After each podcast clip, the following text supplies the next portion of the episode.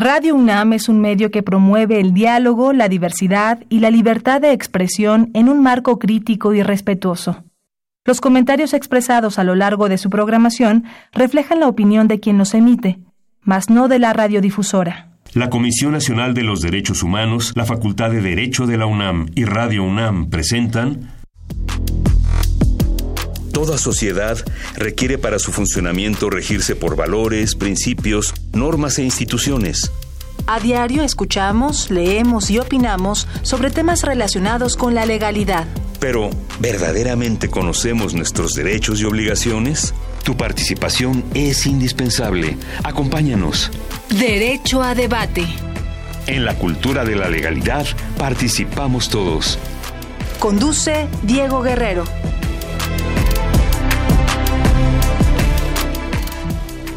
¿Qué tal? Muy buenas tardes, bienvenidos a Derecho a Debate en la Cultura de la Legalidad, participamos todos. Mi nombre es Diego Guerrero y como cada martes les agradecemos que nos sintonicen por el 96.1 FM, Radio UNAM. Y bueno, el día de hoy aquí en Derecho a Debate vamos a hablar de un tema que a todos tenemos que trabajar, que todos tenemos que conocer y es un tema al que al final todos vamos a llegar y responsablemente tendríamos que hacerlo testamento. Y bueno, el día de hoy me acompaña en la conducción Marco Antonio Ramírez, quien es egresado y catedrático de la Facultad de Derecho.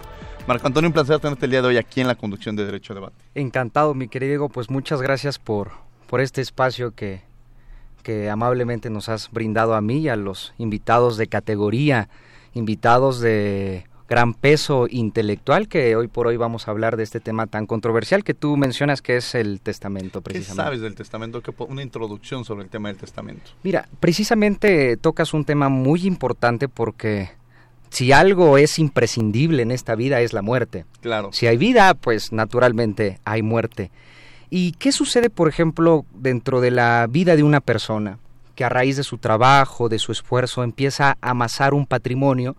Al final de los días va a tener la interrogante de, pues, ¿qué hacer con sus bienes antes de morir? Y aquí aparece una figura importante que va aparejado con inclusive la idea humana de la continuidad, de la noción de algún sucesor, inclusive del deseo humano también de perpetuarse por los tiempos y de esa transmisión patrimonial por generación en generación. Claro.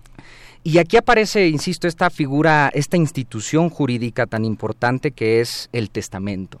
Esta disposición para después de la muerte, que puede incluir ya sea bienes, ya sea condiciones también, obligaciones, derechos, cargas, deudas, inclusive el aparato o el instrumento del testamento llega a esta aparición en la humanidad tan antiguo como la propiedad misma. Interesante, es, un, tema muy interesante y del cual vamos a estar platicando el día de hoy, mi querido Marco. Claro que sí. Eh, bueno, vamos a escuchar las voces universitarias. ¿Qué sabe nuestra comunidad sobre el tema que vamos a abordar el día de hoy? Y regresamos a los micrófonos de Radio UNAM. No te vayas. Las voces universitarias.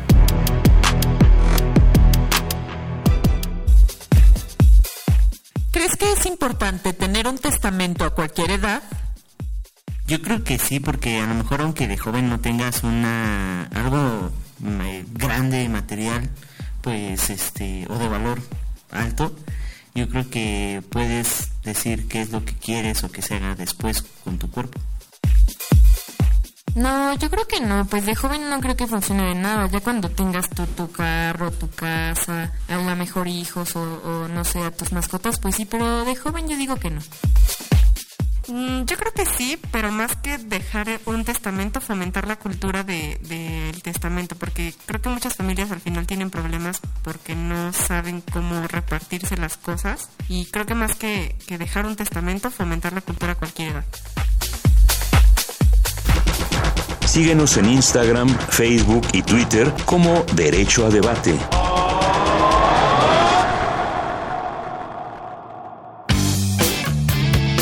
Queremos que entres al debate. Llámanos al 55 36 43 39 y participa. Derecho a debate. Queremos que entres al debate, queremos que analices, queremos que discutas, queremos que conozcas más sobre el tema que vamos a abordar el día de hoy. Estamos en las redes sociales como Derecho a Debate, Facebook, Instagram y Twitter. Y bueno, pues también 55 36 43 39 para que nos hagan llegar todas las preguntas que tengan sobre el tema que vamos a abordar el día de hoy, que aquí no es, generalmente a veces hay temas que les interesa a un sector, que les interesa a otro, pero aquí, en el tema que vamos a abordar el día de hoy, no te puedes despegar porque es un tema que nos involucra a todos. ¿Quiénes son nuestros invitados, Marco, el día de hoy? Claro que sí, pues tenemos la eh, impresionante participación de, lo insistía, de dos instituciones, de dos autoridades intelectuales en la materia. En primer lugar, el doctor José Antonio Márquez González, que actualmente ocupa el cargo de notario en Orizaba, Veracruz, el notario número dos.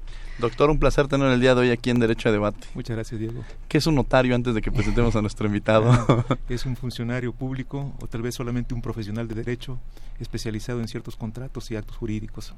¿Y cómo se, se nombran a los notarios? ¿Hay un procedimiento o...? Quisiéramos presumir que en Veracruz lo hay, efectivamente, pero a veces hay injerencia del gobierno del Estado en la designación de notarios. Pero en teoría son dos exámenes, uno para aspirante y otro para titular. Ah, muy bien, pues bueno. En teoría. En teoría. bueno, ya nos platicará de eso. ¿Quién es nuestro invitado? Sí, también contamos con la importante participación del maestro Vicente Solís Arana, quien es el vicepresidente del Colegio de Profesores de Derecho Civil de la UNAM y catedrático de la Facultad de Derecho de la UNAM también. Vicente Solís, un placer tenerte el día de hoy aquí en Derecho a Debate, un hombre muy activo, eh, muy movido en las redes y sobre todo también que tiene un programa ahí en Radio Youth muy, muy solicitado. Un placer tenerte el día de hoy aquí en Derecho a Debate. Muchas gracias Diego por la invitación. Marco, también es un honor compartir la mesa con ustedes. Muchas gracias, maestro. Antes, igual la misma pregunta, vicepresidenta del Colegio de Profesores de Derecho Civil, ¿qué son estos colegios que, se mencionan en la facultad? O en la facultad hace algunos años, más o menos 40 años, se decidió como estrategia académica tratar de fomentar el pensamiento libre en cada una de las materias de la carrera, así como se organizaba por seminarios, eh, pensándolo desde un punto de vista institucional, la línea oficial de la, de la facultad, se pensaba que también hubiera eh, expresiones libres de las personas que eh, se dedicaban a un tipo de materia, en el caso mío, en la materia de derecho civil. Muy bien, pues bueno, pues tenemos a dos excelentes catedráticos, un notario, que sobre todo vamos a abordar el tema del testamento, que es un tema que nos involucra a todos, notario. ¿Qué es un testamento? Así es, es un documento solemne que efectivamente nos involucra, como dijiste, Marco. Un, documento solemne, ¿por qué solemne? Solemne porque es como la Santísima Trinidad. no decimos Santa Trinidad, decimos Santísima Trinidad. Y un testamento es no solamente personal, es personalísimo. Personalísimo. Así, y así lo dice el código en el, en el superlativo, personalísimo revocable, porque además se puede revocar, se puede cancelar en cualquier tiempo. O sea, personalísimo entenderíamos que no puede llegar Marco y decir voy a hacer el testamento de Diego, o, qué entendemos por personal. O que no puede decir y decir, bueno, yo sé que Vicente tiene una casa y quiero yo hacer el testamento de Vicente. Él ahorita no puede porque está en una junta, pero yo quiero hacer su testamento. O sea, nadie más puede hacerlo. Ajá, no se admite la gestión oficiosa. Debe ser en forma personal siempre. Y, e incluso la jurisprudencia ha emitido algunos criterios de que por ejemplo, si los familiares quieren participar, bueno, pues tal vez puede hacerse, pero en todo caso el notario siente escrúpulos de que, la, que los familiares estén cerca de allí. Mm, interesante, Marco. Sí. sí, bueno, como lo comenta con mucha sapiencia el notario, tiene eh, esta cualidad de trascender inclusive para después de la muerte y por tanto solamente una persona debe tiene la facultad de poder realizar el testamento, por tanto es personalísimo, es libre también, porque el testamento, pues yo puedo tener la libertad de poder decidir de mis bienes. Eso es muy importante también, es solemne, como lo dice aquí el doctor José Antonio, porque debe con esta solemnidad, con esta intervención del notario público, quedar eh, esta cualidad en este acto jurídico testamento para que no haya alguna, más bien para que haya seguridad jurídica precisamente en esta disposición posmuerte. A ver, esta parte me gustaría, hablamos ya del personalismo, solemnidad. O sea, hay ciertos requisitos, Vicente, para que podamos hacer un testamento. Sí, voy a ir un poquito más allá, aprovechando las opiniones de Marco y del querido notario que está aquí con nosotros en la mesa. El testamento tiene características, fundamentalmente cinco, de acuerdo al Código Civil. Pero no me puedo quedar con las ganas de, estando en el programa de los derechos humanos, de decir también lo que pienso. Claro. El testamento, para mí, es el mejor instrumento de la defensa de los derechos humanos. Imagínense lo que acabo de decir. en el programa de Derechos Humanos de la facultad. Sí, sí, sí. Les voy a decir algunas ideas por qué pienso eso. En el caso del testamento, si acuden ante gente preparada, los notarios son profesionales del derecho. Les van a asesorar para que en el dictado de un testamento, entre otros derechos humanos que se van a proteger, el de la propiedad, porque va a ser una transmisión de propiedad mortis causa suave, pacífica. Quien ha transitado en la familia en una sucesión tortuosa por falta de un testamento y que me está escuchando, entenderá a lo que me refiero. Claro. O sea, en esa parte, digo, es que es, que es muy interesante porque a veces, Marco le decía, todos vamos a llegar a la muerte, pero nunca nadie espera, este, o sea, llegar a ese, o sea, no lo traes mucho, somos poco precavidos en organizarnos en qué va a pasar después. Y ahorita lo decías, Vicente, el hecho de, de, que pues al final todos vamos a llegar, pero de pronto hay personas responsables que quizá realizan este testamento. Y hay aquellos que lo han dejado o no lo hacen y justamente quienes se enfrentan a la problemática son los familiares. Hablábamos de la transmisión de propiedades a través de un testamento y quiero irme a eso, se transmiten bienes, se transmiten, qué es lo que, o sea, en sí que es el testamento, ya no lo hablaban de forma, pero algún ejemplo, o sea, yo me hago, voy con ustedes o cómo lo hago, dónde lo hago, hay alguna institución, hay alguna persona responsable con quien yo pueda acudir a realizar este testamento, solamente una o varias. La, la práctica, eh. Sí, en primer lugar ir con un notario, con un abogado que sepa de testamentos y confiarse con él, de abrirse con franqueza cuáles son sus deseos. Y me gustaría aclarar aquí que un asunto importante, como tú lo has referido, acerca del testamento como promotor de la defensa de los derechos humanos, es que el testamento es una forma de expresar amor. Con todo lo que esto pueda parecer de irreconciliable con el, con el código civil frío, racional, objetivo, científico, el amor, ese sentimiento caprichoso, humano, subjetivo, interno, caluroso, se refleja en un testamento. Y eso es una máxima expresión de amor. Claro. Sí, de manera que los abogados también hablamos de amores. y en esa forma, ver, yo voy con, con el notario y tengo que ir con un abogado, puedo llegar yo solo, Vicente, o sea, ¿cómo, cómo es el procedimiento? Yo sugiero, y para las personas que nos escuchan, no necesariamente abogados, que acudan a su notario en el caso de la Ciudad de México es la única forma que está en el Código Civil a partir del 23 de julio del año 2012. Y es así porque el notario es un profesional del derecho que los va a poder asesorar en el dictado. Voy a dar un ejemplo. Además de las cinco características importantísimas del testamento que se refería a nuestro querido amigo el notario, quiero decir que para mí el testamento son dos mundos, un mundo material y un mundo espiritual. El mundo material es el que todo mundo conoce, es la transmisión de los bienes y derechos que la misma definición del testamento establece. Pero hay otra parte, quizá que no le tomamos mucha importancia y que la tiene para los derechos humanos y para la paz de la ciudad. Y es al final de la definición del testamento cuando dice y declara o cumple deberes para después de su muerte. De tal manera que una persona puede llegar ante el notario y además de disponer de sus bienes de manera como herencia o como legado, también puede establecer circunstancias totalmente espirituales. Como por ejemplo crear una institución de asistencia privada. Mm. Les voy a poner un ejemplo que me llena mucho de orgullo en el que participé. Hoy estamos a punto de llegar a la parte fría del, año. Ustedes van a ver a finales de noviembre y de diciembre que empieza a haber cobijas en el centro de la ciudad. Esa fundación que se llama Fundación Río Arroche se creó en un testamento, mm. en un testamento público abierto. Y por eso yo también me uno a mi querido amigo de que son actos de amor. Por eso me refiero que hay dos mundos. El mundo material, que es muy importante, son derechos humanos de propiedad, pero también otro mundo en donde se puede crear instituciones de asistencia privada, se puede reconocer a un hijo, se puede reconocer una deuda. En el testamento. En el testamento. Y a ver, el testamento yo llego, voy a imaginar, llego yo en este momento, me dirijo con el notario, hago mi testamento y el testamento tendrá eh, su funcionalidad hasta la muerte de la persona que realizó el testamento. O es antes, o sea, ¿cómo, es ese funcionamiento para quienes nos escuchan?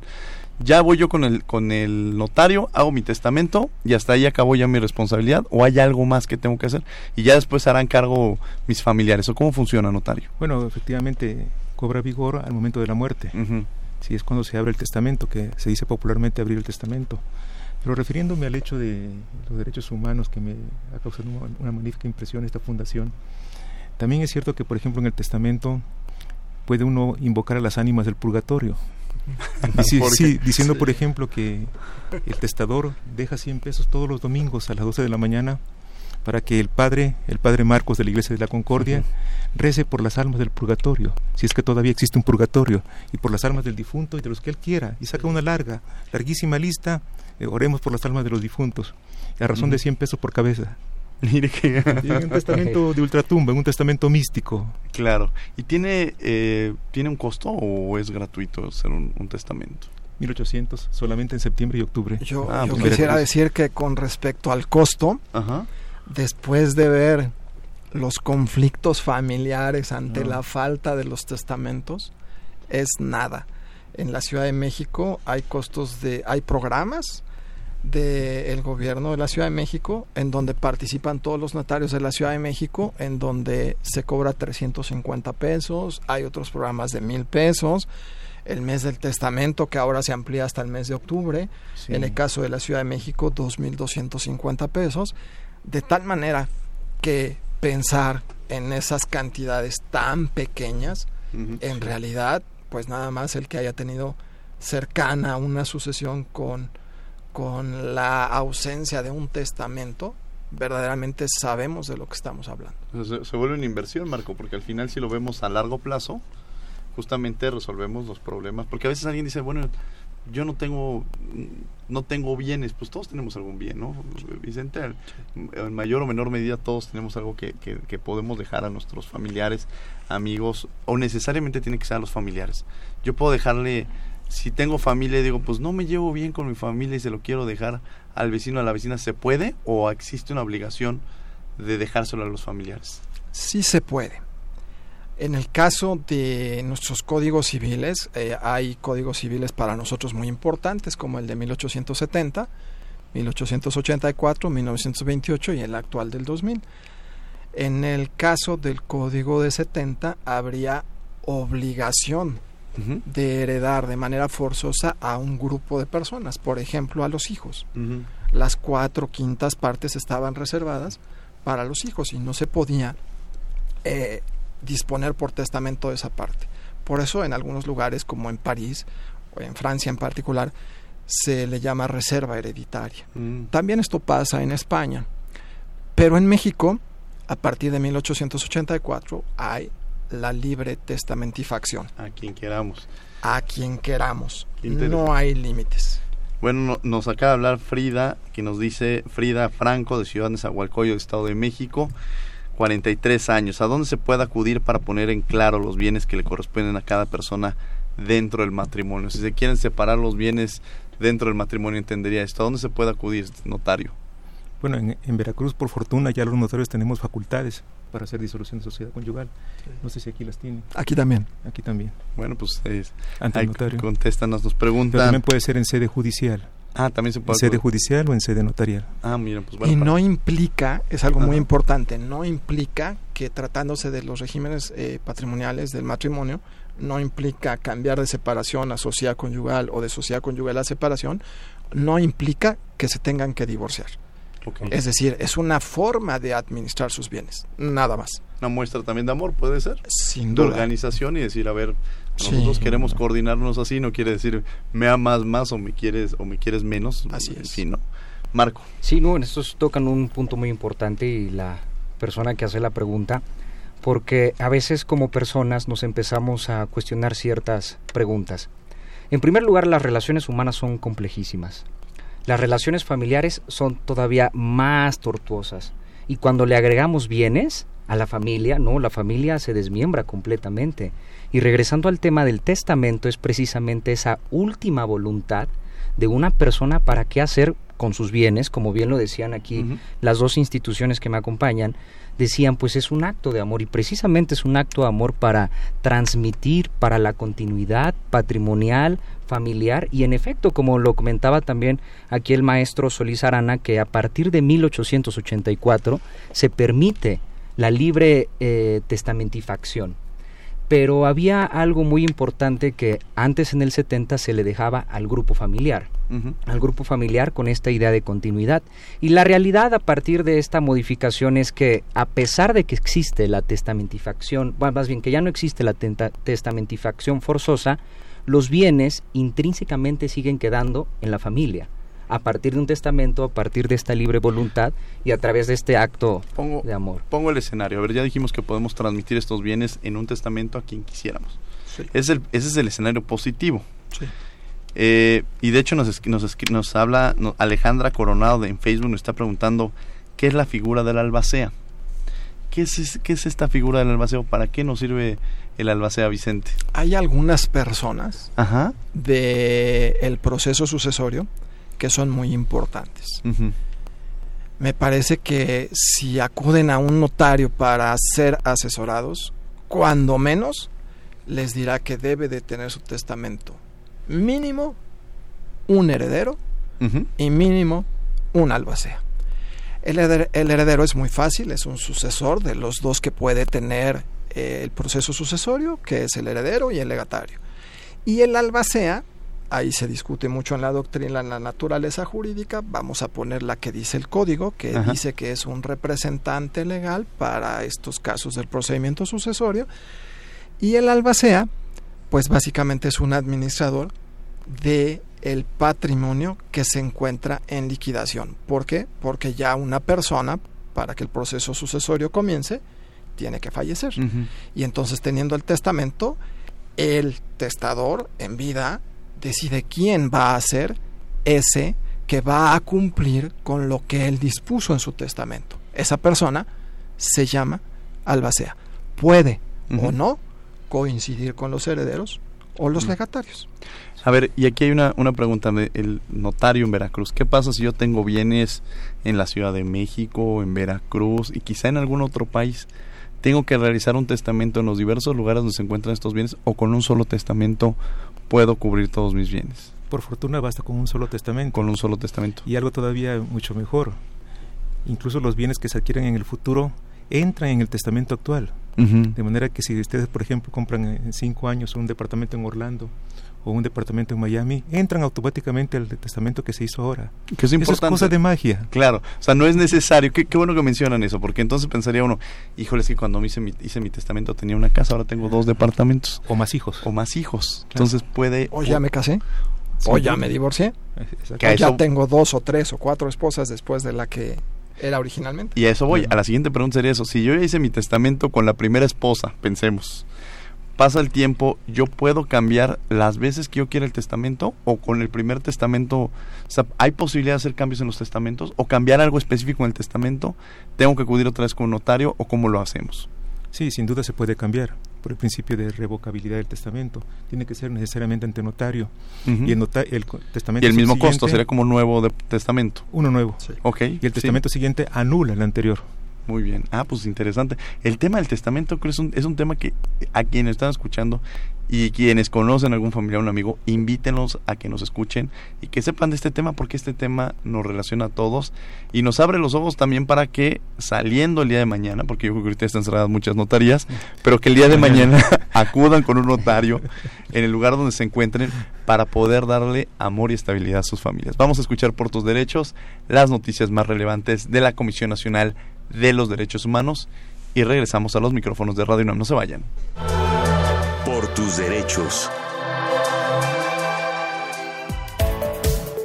Al participar en la edición 127 del periodo de sesiones del Comité de Derechos Humanos de la ONU, El presidente de la Comisión Nacional de los Derechos Humanos, Luis Raúl González Pérez, manifestó que en México persiste una coyuntura en materia de derechos fundamentales con el más alto índice de impunidad en el continente americano. González Pérez dijo que no se han erradicado prácticas violentas que han marcado las últimas décadas, las cuales se expresan en forma de inseguridad, corrupción, impunidad, pobreza y exclusión, así como un débil Estado de Derecho con frágil procuración de justicia. El ombudsperson mexicano formuló 63 propuestas de recomendaciones que se pueden dirigir al Estado mexicano sobre la Ley General de Víctimas, la violencia contra las mujeres, la Guardia Nacional y desapariciones forzadas, entre otros. La Comisión Nacional de los Derechos Humanos expresa su preocupación por la situación de pobreza, específicamente la que vive la niñez y adolescencia en el país, por diversos factores como el lugar donde viven, la pertenencia étnica y condiciones de discapacidad. La pobreza afecta el desarrollo y bienestar de niñas, niños y adolescentes. Por ello, este organismo constitucional autónomo exhorta a las autoridades a elaborar políticas públicas enfocadas en los derechos humanos de las personas menores de edad para atender su dignidad humana y no como indicador de situación económica del país. La pobreza no es una elección. No a la estigmatización y los prejuicios sobre la niñez y adolescencia en pobreza. Apoyemos los esfuerzos para mejorar su calidad de vida. Para quienes están cerca de la Riviera Maya y al público en general, la Comisión Nacional de los Derechos Humanos y la Universidad Anáhuac invitan a las Jornadas Internacionales Agenda 2030, miércoles 30 de octubre a las 10 de la mañana, en el campus Mayab de la Universidad Anáhuac, kilómetro 15.5 de la carretera Mérida Progreso, en Mérida, Yucatán. Informes al 9999 424800.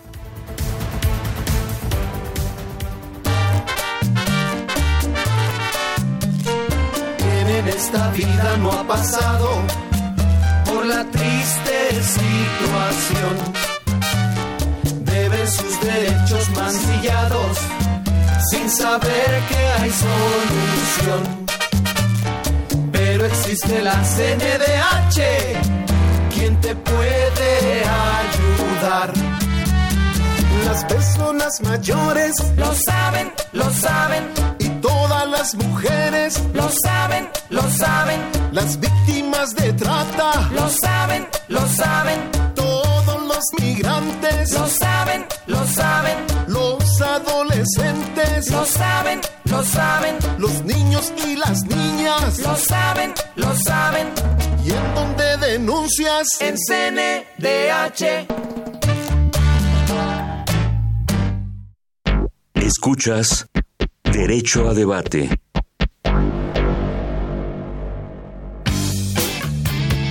Queremos que entres al debate. Llámanos al 55 36 43 39 y participa. Derecho a debate. Como dice la canción, todos debemos saber cómo, dónde y cuándo hacer nuestro testamento. Bueno, tenemos varias preguntas. En el caso de bienes mancomunados, ¿cómo se hace el testamento? Cada uno lo puede hacer como quiera.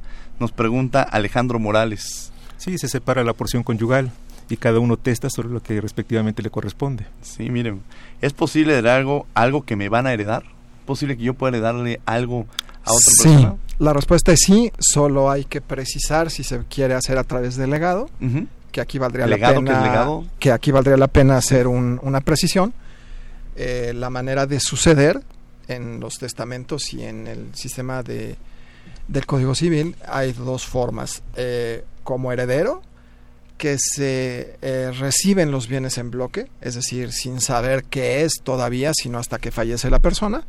Por eso se pueden dejar cosas futuras, porque es hasta que fallezca la persona que se va a saber en un inventario qué es lo que le toca y la otra persona que participa en el proceso sucesorio que se llama legatario. Y el legatario es una persona que hereda, pero de manera particular. Yo quiero que el coche que me regaló mi papá quede en mi primer hijo hombre. Entonces le hago un legado de ese coche, marca especial, modelo especial, para que continúe la tradición y se vaya sucediendo. Y ahí es como participan los, los sucesores. Le agradecemos a Mónica Ivonne esta pregunta. Leyanilla Yunuen manda saludos al doctor Márquez, fundador del Club de Derecho Civil, de parte del presidente del club, mesa directiva y sus socios. Gracias.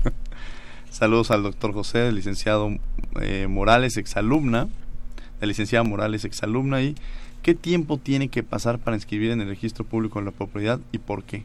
Nos pregunta Cristina de Metepec. No se inscribe, según veo, eh, aquí en la Ciudad de México. Y en Veracruz no, no hay tiempo, pero se aconseja que sea lo más inmediatamente posible en un registro de testamentos que se encuentra en la capital del estado, en Jalapa. Mm, muy bien. Aquí, para los radioescuchas, es importante comentar algo. La materia sucesoria, en este caso de lo que estamos hablando, tiene en México, en la República Mexicana, 32 formas diferentes de realizarse. ¿Qué quiere decir esto? Que la materia sucesoria corresponde al ámbito local de cada estado de la República. Y bueno, pues aquí tenemos la participación de el doctor Márquez González de Orizaba, Veracruz, solo Veracruz es bello. Ah, sin duda. Entonces hay 32, 32 formas diferentes de poder realizar el testamento. Claro, guardan una similitud entre todas por nuestra tradición jurídica civil nacional pero hay 32 formas distintas de poder efectuar el testamento de acuerdo a este principio de localidad de cada entidad federativa en la materia sucesoria. Ahora yo lo pongo muy difícil, regreso un poco a este punto. Ustedes decían, ¿qué pasa? Bueno, si compré un departamento en Orlando, pues entra dentro de, mi testamento sin ningún problema. ¿Y, qué hago yo para, para acreditar la propiedad? ¿Me voy a Orlando? ¿Tengo que ir a Orlando? Y si tengo uno en París, ¿tengo que ir a París? o cómo se, se, acredita la propiedad de cada uno de estos bienes, notario? Bueno, se tiene que hacer lo que se llama técnicamente una adjudicación sucesoria testamentaria. Adjudicación sucesoria Así testamentaria. es, un nombre un poquito técnico. Amén. solamente abrir la herencia y adjudicar los bienes, o sea, traspasarlos, traspasarlos de una palabra popular del muerto al heredero o los herederos y reunir los requisitos y los pagos de los impuestos en Orlando, en París y en Cancún. Mm. e inscribir respectivamente en cada uno de los destinos. Ahora la volteo con algo que decía Marco al inicio. hemos hablado de la parte propositiva. Tengo bienes, tengo casas, tengo departamentos. Pensemos en alguien como los que tenemos, como mis tres invitados del día de hoy, que tienen varias propiedades y se las van a dejar a varios. Pero ¿qué pasa en los otros escenarios en los que, lejos de tener, llegan a tener, lo contrario, llegan a tener deudas? estas deudas desaparecen cuando la persona, ahora sí que son como una varita, o también se forman parte de la herencia. En el caso de, de los bienes, tradicionalmente se entiende bienes como parte positiva.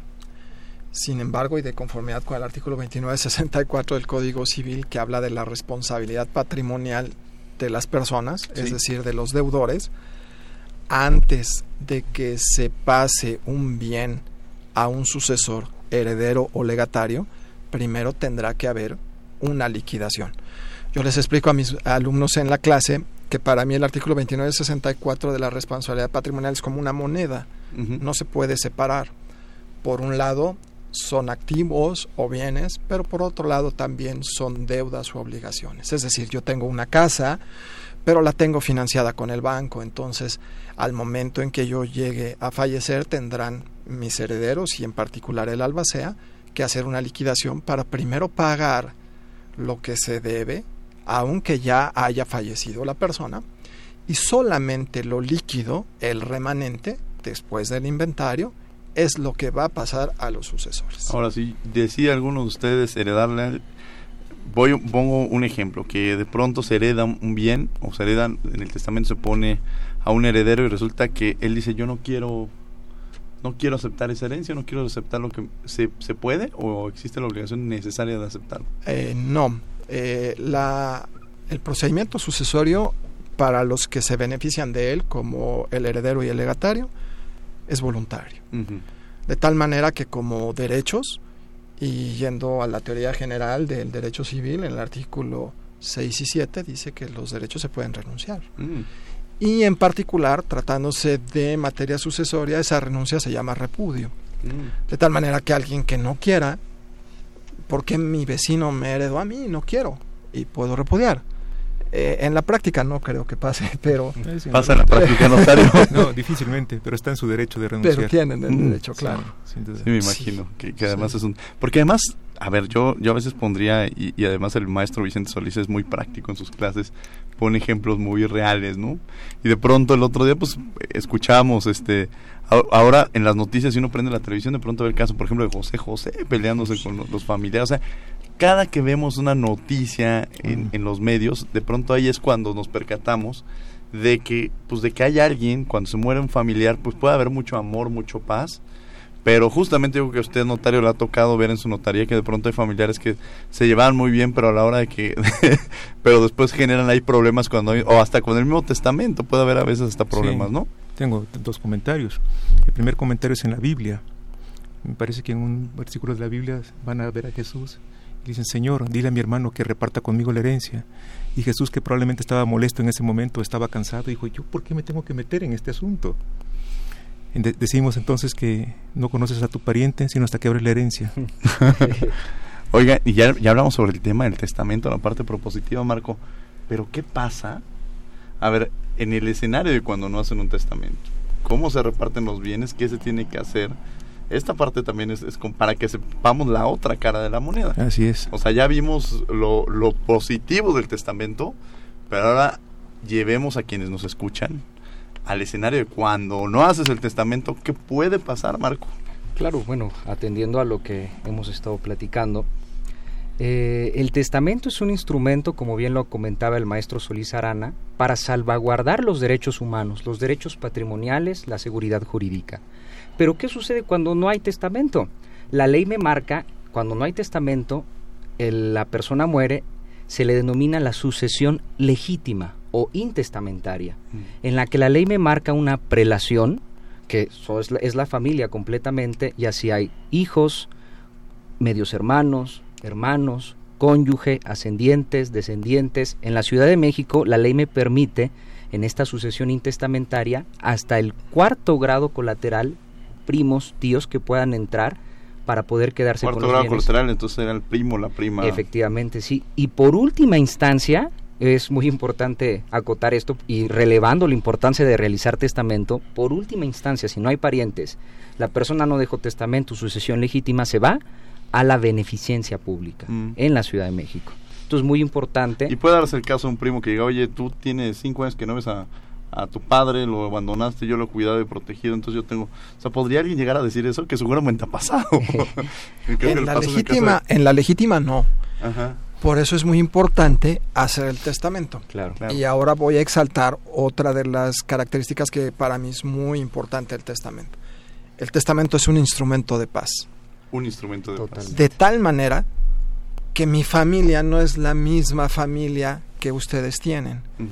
Y entonces yo puedo decidir si mis papás van a recibir mis bienes, si mi secretaria, si mi hermano, o yo me crié como mi, con mi primo y para mí siempre ha sido mi hermano, entonces yo en mi testamento lo voy a designar a él, de tal manera que es un instrumento de paz.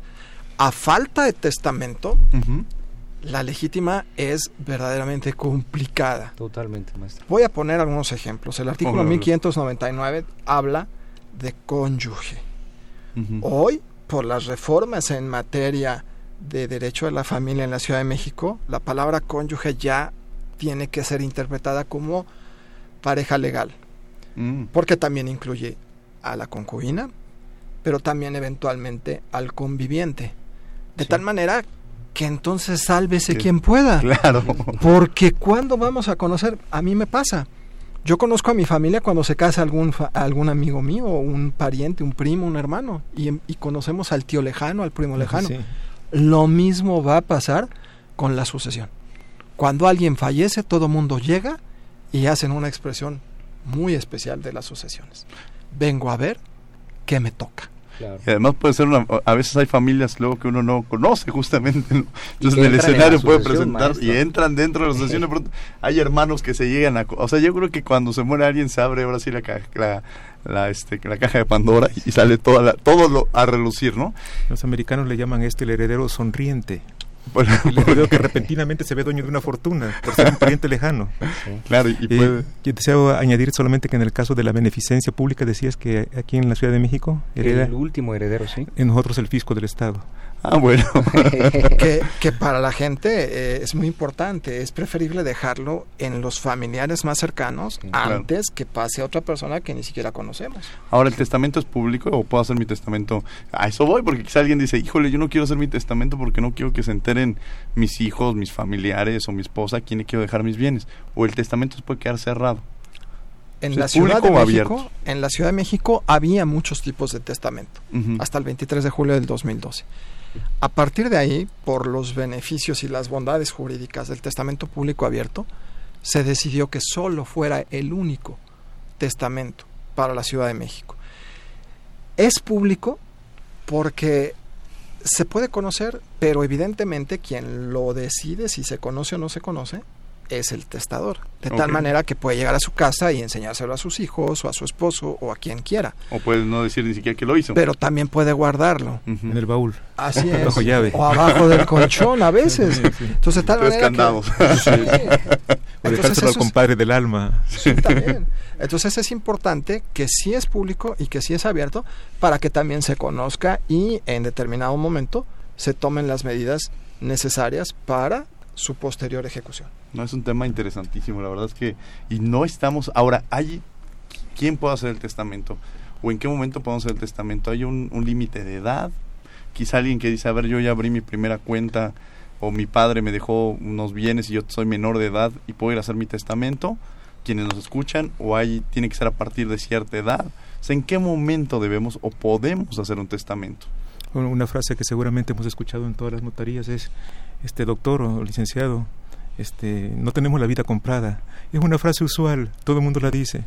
Piensan que los viejitos solamente son los que pueden hacer testamento. Claro. Pero es a partir de 16 años.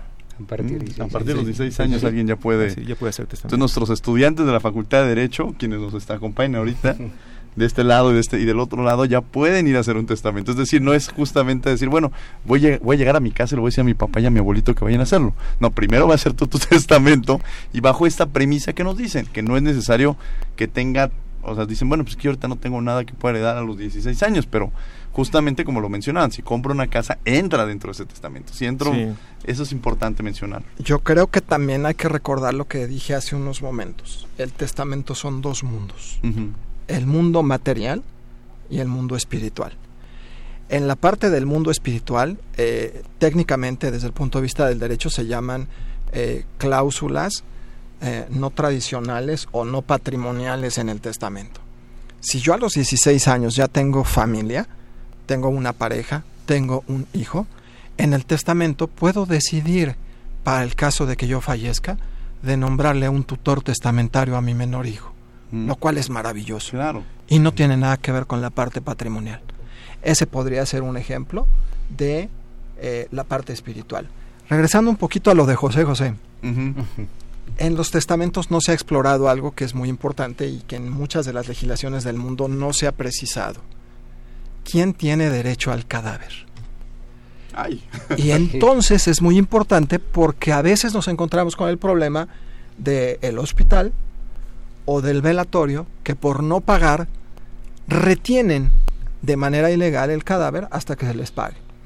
Yo sugiero que en este mundo espiritual del testamento se le asigne el derecho o el deber al albacea para que él decida y no nos veamos en la penosa escena de andar repartiendo las cenizas en un país y en otro. Porque el testador ya lo dijo en su testamento y ordenó al, al albacea que lo ejecutara. Bueno, aquí les haré una pregunta que vemos muchas veces en las películas. Esta parte que dicen, a ver, dejo mi herencia siempre y cuando mi hijo se case con... O, si, o en el caso solamente que llegue a tener un hijo varón, se le va a heredar. O sea, ¿podemos condicionar bajo supuestos futuros la herencia? El primer caso es ilegal porque no se puede condicionar el heredero a que contraiga o no contraiga matrimonio. Pero hay un caso excepcional, el de la viudez. Ah. Si uno deja a la, persona que ha quedado viuda, lo deja uno en razón de su viudedad. Y si contrae matrimonio, entonces le retiro el legado.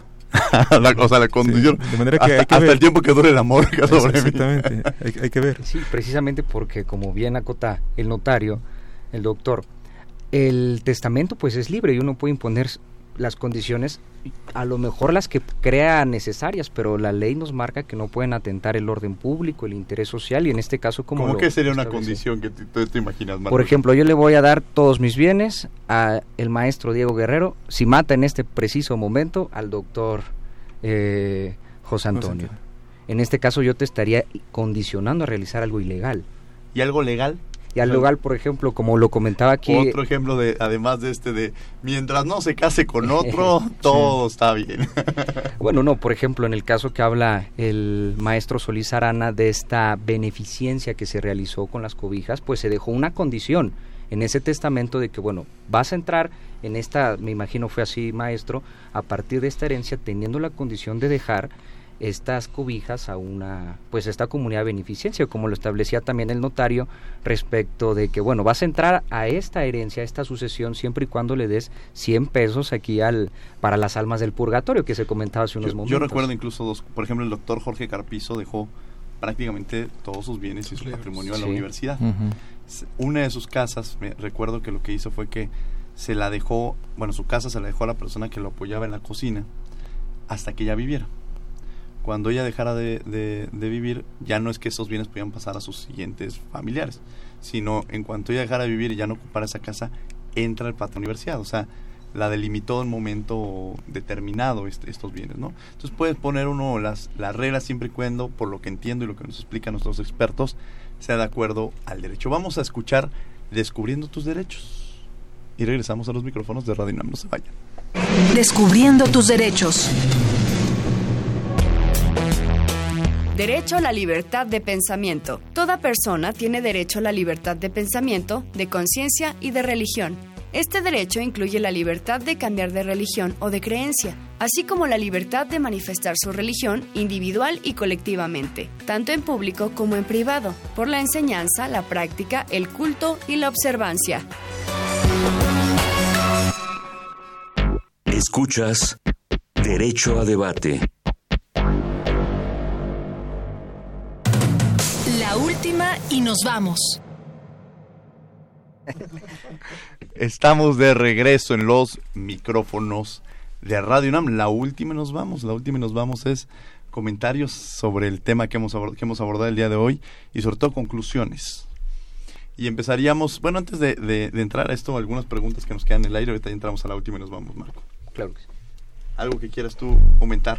Bueno, realmente pues la participación de estas dos instituciones, insisto, instituciones lo comento de esa forma porque como ustedes, los radioescuchas, pudieron apreciarlo, tanto el doctor José Antonio Márquez como el maestro Vicente Solís Arana son autoridades intelectuales en la materia que como hemos también trascendido en estas en este espacio la importancia del testamento si usted me está escuchando en este momento, haga testamento, como bien lo decía el maestro Diego Guerrero. Si a lo mejor ahorita las, las notarías están cerradas, pero el día de mañana haga testamento para evitar lo que comentaba también el maestro Solís Arana, la el tortuoso procedimiento de la disputa familiar del patrimonio, en donde la familia, lo comentaba, se desmiembra totalmente se desmiembra primos, tíos, eh, la esposa, la tercera, la cuarta, la quinta, los concubinos y en el punto último que comentamos, la beneficencia pública, y nos podríamos ahorrar todo este camino sinuoso con el instrumento de paz, de amor, de los dos mundos que comentaba el maestro Solís Arana, con el testamento particularmente. Pues bueno, vamos justamente ahora sí en la última y nos vamos. Empezaríamos con el doctor José Antonio Márquez González, notario número 2 de Orizaba, Veracruz. ¿Algún comentario que quiera hacer que hayamos dejado en el aire o algo que debamos precisar y que no debamos dejar fuera del programa? Sí, unos pocos comentarios. En primer lugar, que es un documento rápido, barato, preserva la unidad familiar y es sin duda, me gustaría recalcarlo, un acto de amor. Un acto de amor de despedida y se puede incluso dejar, dejar a la masia, lo cual es un acto máximo de amor. Doctor, aquí aprovechando antes, cuando solo hay un, un, hijo y heredero único, ¿se debe hacer testamento? Jean Espinosa nos pregunta. Sí, sin duda y manda saludos al licenciado Solís. Muchas gracias. Licenciado Vicente Solís, la última y nos vamos, como decimos. Hablando de derechos humanos, recientemente la Corte insiste en muchas de, sus opiniones de el libre desarrollo de la persona. Y cada que escucho eso, yo entiendo testamento. porque el testamento permite que cada una de las personas desarrollen qué va a pasar, no solo con sus bienes, sino con su parte espiritual para el día que ya no estén en este mundo. Interesante. Marco, algo que quiere cerrar, la última y nos vamos. Sí, por último, a veces cuando se habla de la muerte, pues en primer lugar nos sentimos incómodos, nos causa a lo mejor preocupación, uno piensa que no se va a morir. La idea es que, como lo comentamos al inicio, la muerte es algo imprescindible en la vida humana, si hay vida y muerte, por consiguiente. Claro. Y uno de los instrumentos, volvemos a recalcar, que pueden preservar al grupo familiar, que puede preservar el patrimonio de la familia, que no se dilapide el patrimonio, que no se reparta en 20, 30 partes, es precisamente el testamento. La cultura mexicana que debe de cambiar de hacer testamento, de entender nuestra realidad, porque pues las estadísticas nos dan a comenzar que somos una nación que no hace testamento, probablemente por... ¿Por qué crees que sea? Pues pienso porque a veces como cuando a lo mejor que uno divisa la muerte, pues ahorita estamos jóvenes y joviales, bueno, jóvenes y, y bastante pues... Eh, eh, nutridos, todo, etcétera, pues uno diga, no, pues la muerte, pues para cuándo, ¿no? Pues no lo vemos ni siquiera cerca. Pero la realidad es que, pues en este momento, en esta cabina, podríamos, esperemos que no, tocamos madera siempre, que pues perder la vida. ¿Y qué pasa con los bienes que en algún momento, por el, tu labor de tu trabajo, los, los empezaste a generar? Pues esto se resuelve, como lo hemos comentado, a través de la, del instrumento jurídico de derechos humanos, de amor, insistimos, que es el testamento, esta última decisión que, como también lo comentaba el maestro Solís Arana, no solamente es patrimonial, es espiritual, es respecto del reconocimiento de un hijo, dejar labores tan nobles, por ejemplo, una tutela de un incapaz, por ejemplo, en este, en este caso, es este instrumento que todos deberíamos de tener testamento y como ya lo comentabas y lo repito, mi querido Diego, eh, si no ha hecho testamento, el que me escucha, váyase mañana con su notario más eh, cualificado. el notario de confianza. Estamos en la semana del testamento, lo cual el precio es eh, menor, irrisorio, sobre todo por los conflictos que pudieran generarse después. Pues esa es la invitación que les queremos hacer. Esta, justamente decía, en el mes de septiembre y octubre son los meses del testamento, entonces vayan el día de mañana, o el jueves también, o el viernes, acudan con su notario de confianza el más cercano, al que conozcan o si no pregúntenle a alguien, vayan y, y realicen su testamento porque es una de las formas, como ya lo dijo en nuestro programa, la forma de transmitir amor, la forma de reflejar el amor y de permitir justamente que no se rompan muchas veces esos tejidos dentro de las familias por bienes que al final muchas veces es difícil que podamos recuperarlos. Pues yo quiero agradecerle muchas gracias, doctor José Antonio Márquez, que ha estado con nosotros. Es un placer. El placer ha sido nuestro. Le agradecemos al, licenciado Vicente Solís Arana. Muchas gracias. Muchas gracias, Diego. Ha sido un placer, sobre todo es muy activo y, siempre es un gusto seguirlo. Además, los invitamos a que, a que lo sigan y lo, escuchen en su programa Contrafirma en, en Radio Yus. Marco, un placer tenerte el día de hoy aquí en Derecho Debate. Completamente mío, Diego. Y bueno, pues agradecemos a la Comisión Nacional de los Derechos Humanos, a la Facultad de Derecho y a Radio UNAM, la asistencia de Elías Hurtado, Jocelyn Rodríguez, Lorena Redondo, redacción y voz de las notas, Ana Salazar, en los controles técnicos Agustín Mulía, coordinación y difusión Yanis Hernández y Valeria Gómez, producción Paco Ángeles. No olviden que nos escuchamos de ley el próximo martes. Esto fue Derecho a Debate. Por hoy concluye la discusión, pero no se pierdan el próximo tema en Derecho a debate. En la cultura de la legalidad participamos todos.